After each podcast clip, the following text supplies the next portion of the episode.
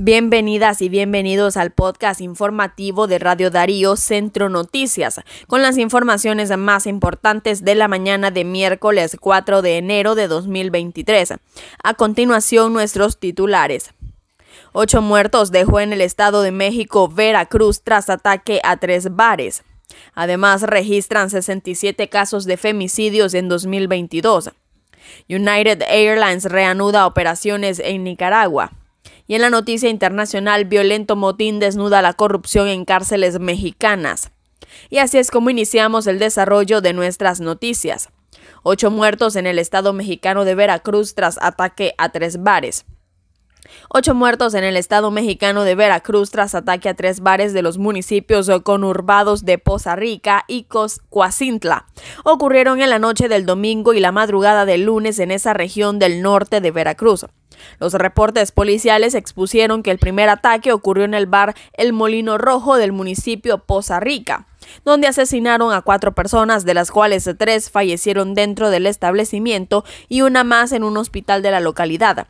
La segunda balacera sucedió en el bar El Cafre de ese mismo municipio con el saldo de un muerto. Y en otras informaciones registran 67 casos de femicidios en 2022. Los femicidios de mujeres adultas, adolescentes y niñas nicaragüenses se contabilizaron en un total de 67 casos durante el 2022, según el Observatorio del Organismo Católicas por el Derecho a Decidir. El conteo que realiza el observatorio se basa en los reportes de colaboradores de estos organismos y reportes de medios de comunicación, así como denuncias familiares y ciudadanas, por lo que estas cifras no son datos oficiales y tampoco muestran el universo total y real de los femicidios que ocurren en el país, por lo cual la cantidad de casos de femicidio puede ser aún mayor. Y en otras noticias, United Airlines reanuda operaciones en Nicaragua. Tras varias reprogramaciones para reanudar los vuelos internacionales, finalmente este miércoles 4 de enero de 2023 se reanudarán en Nicaragua los vuelos de la aerolínea estadounidense United Airlines, según reportó la agencia de vuelo a través de sus redes sociales después de más de dos años sin operar en el país. Según la aerolínea, los vuelos serán operados una vez al día en la ruta Managua-Houston y viceversa, el cual llegará a las 1.08 minutos de la tarde y saldrá del país a las 12.15 minutos de la tarde. Y en otras informaciones llega desde Colombia policía ecuatoriano acusado de femicidio.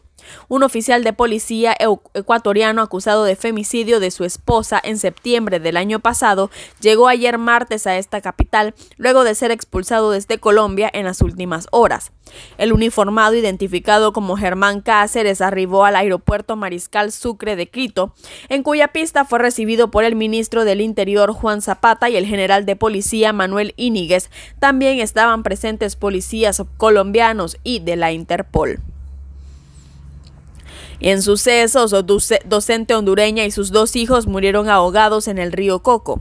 La maestra hondureña Karen Yadira Cruz, de 26 años, se preparó con mucho entusiasmo junto a sus dos hijos Hazel, de 12, y Diego, de 7 años, para viajar a Nicaragua y despedir el año 2022 junto a sus familiares. La mujer junto a los medones subieron a un cayuco el pasado 31 de diciembre para pasar el río Coco en el sector de Huaspán, Caribe Norte de Nicaragua, y llegar donde sus familiares y de partir con ellos. En el trayecto y poco antes de llegar a tierra, el cayuco se llenó de agua y se hundió con ellos. No pudieron salvarse porque no sabían nadar, según detallaron sus familiares. Y en la noticia internacional, violento motín desnuda la corrupción en cárceles mexicanas. El violento motín con un saldo de 17 muertos y fuga de 30 presos que se vio afectado en una cárcel del estado norteño de Chihuahua, próxima a la frontera con Estados Unidos, dejó al descubierto las debilidades y la corrupción que imperan en, muchos, en muchas prisiones de México, donde se trafica drogas y armas y donde los reclusos tienen el control de los recintos. Las investigaciones de los sangrientos eventos del primero de enero en el Centro de Readaptación Social número 3 de Ciudad Juárez, en los que fallecieron 10 guardas de prisión y 7 reclusos, han arrojado unas primeras conclusiones desconcertantes.